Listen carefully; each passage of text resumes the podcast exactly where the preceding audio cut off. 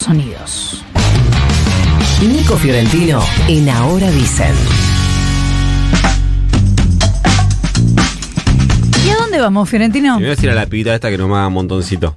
A la No, mucho peor lo que dijo. ¿La escuchaste lo que dijo? No, Ah. no quiero escucharla. Bien. Ayer se empezaron a dar señales, o empezó a dar señales de agotamiento la operación de la libertad avanza, más un sector del macrismo, más el colaboracionismo de un grupo de periodistas para instalar la idea de que en la Argentina hubo fraude o microfraude, un concepto que eh, varía entre la falta de sustento y la estupidez. Según la eh, Cámara Nacional Electoral, información que eh, aportaron, en total en todo el país se registraron 300, apenas 366 denuncias a partir de su página web. Esto también hay que decirlo, la manera de denunciar cualquier irregularidad es absolutamente simple.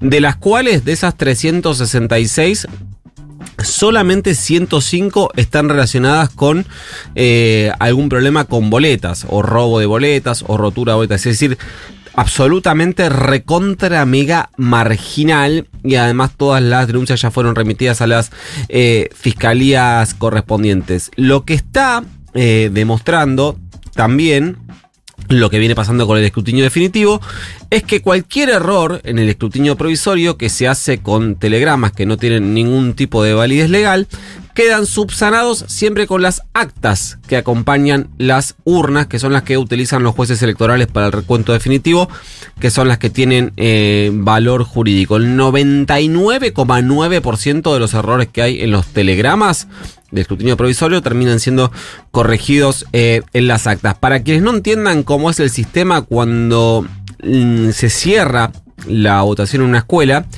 y las autoridades de mesa cuentan los votos dentro de la urna, se generan dos documentos. Uno es el telegrama, que es el que se envía a la empresa que contrata al gobierno para el recuento provisorio. En la Argentina hace muchos años que ese trabajo lo hace la española eh, Indra.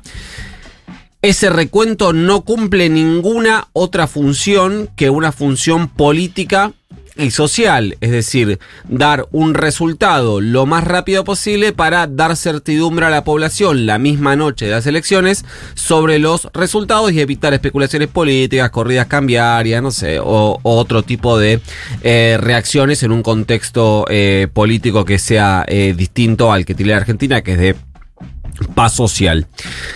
Ese recuento, el provisorio, que organiza el gobierno a través de la Dirección Nacional Electoral, la DINE, no tiene ningún tipo de validez jurídica. No hay ni un diputado, ni un concejal, muchísimo menos un presidente que asuma un cargo por el resultado del escrutinio provisorio. Claro, es para decirle al pueblo. Lo que se hace después es un escrutinio definitivo, que es el que se genera con el segundo documento que se firma cuando hacen el recuento de votos en las escuelas. Y digo se firma porque además de firmarlo las autoridades de mesa, la firman los fiscales de todos los partidos.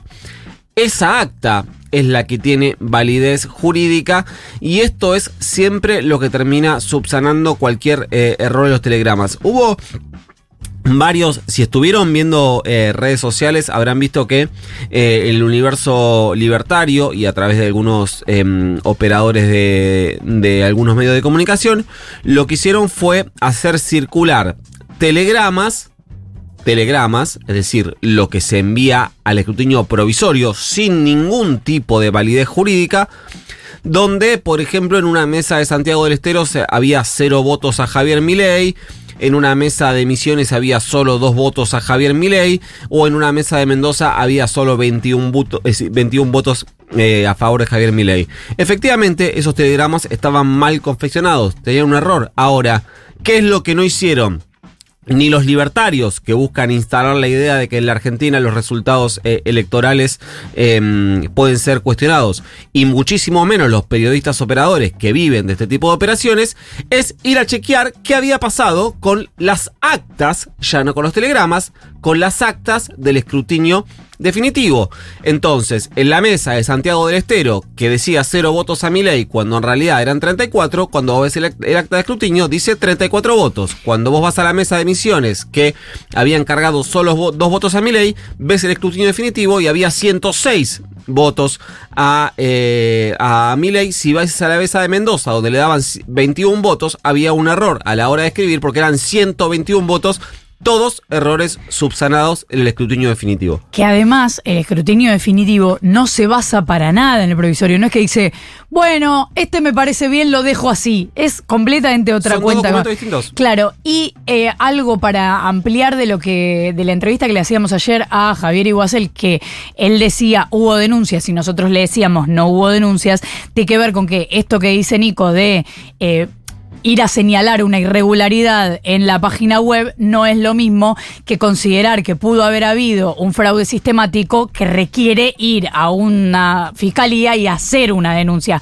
Que no es lo mismo, che, Mar, acá me parece que hubo una irregularidad y van y lo chequean. Fraude es cuando se altera el resultado de una elección por una eh, acumulación de irregularidades sistémicas.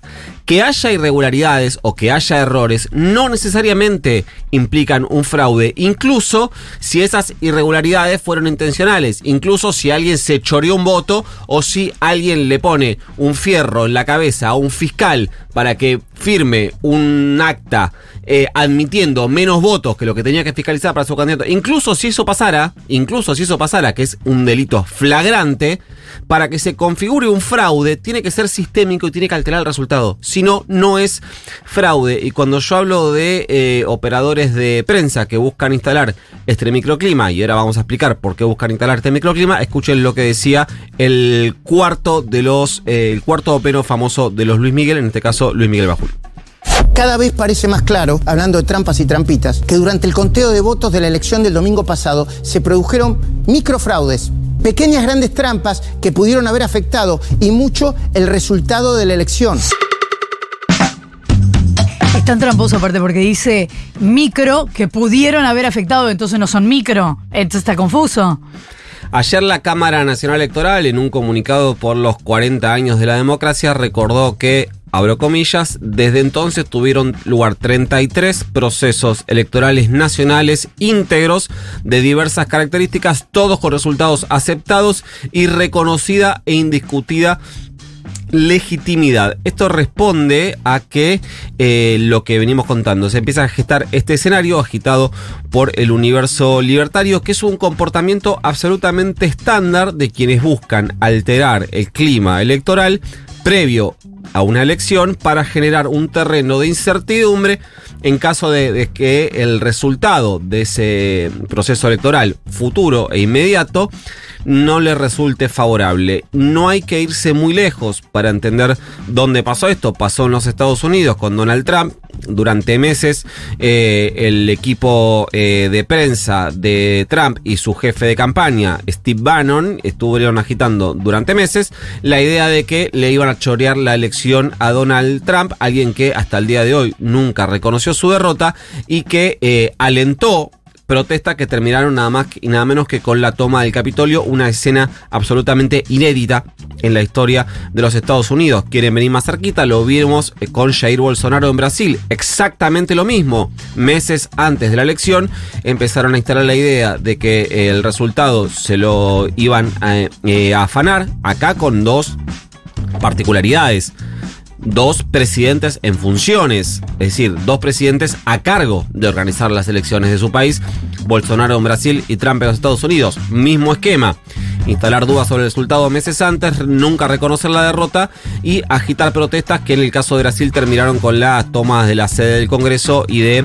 el Palacio del Plan Alto, la casa de gobierno del Brasil, con un intento de golpe de, golpe de Estado. Acá aparece un actor clave que es Fernando Cerimedo. ¿Quién es Fernando Cerimedo? Es uno de los principales asesores de Javier Milei, que lo contrató por su experiencia en las campañas, sobre todo digitales, en redes sociales, trabajando tanto para Jair Bolsonaro en Brasil como por ejemplo en la campaña de José Antonio Cas en Chile. De hecho, a Cerimedo le asignan vínculos con Steve Bannon. Steve Bannon, la persona que acabo de nombrar, el principal asesor, el ideólogo de toda la campaña eh, que llevó al magnate Donald Trump a la presidencia de los Estados Unidos. De hecho, en Brasil lo que hizo eh, Cerimedo es generar foros en redes sociales con el hashtag Brasil fue robado, en portugués, que se dice. se entiende em, que de esas eh, agitaciones, en algunos casos con eh, foros y vivos de Twitter o de eh, Instagram con miles y miles y miles y miles de personas em, participando de esos foros, que terminan generando la agitación suficiente que en el caso de Brasil terminaron los levantamientos y cortes de rutas que después terminaron en un intento de golpe de Estado a tal punto que Cerimedo en Brasil está condenado por la justicia y no puede ni ejercer ningún tipo de cargo público hasta 2030. Ahora, Nico, corregime. eh, esto no es que quiere decir que piensan que van a perder, sino que se protegen por si pierden. Claro, es un ejercicio preventivo.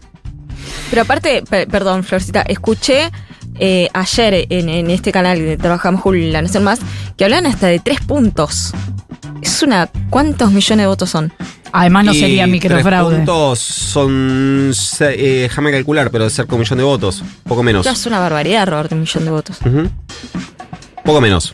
600.000 votos, 700.000 votos por ahí. Además, eh, insistamos con esta idea de que la Cámara Nacional Electoral es un órgano completamente separado del Poder Ejecutivo, o sea, es el Poder Judicial. Em, bueno, en fin. Te lo avisó Nico Fiorentino, después no digas, ¿eh?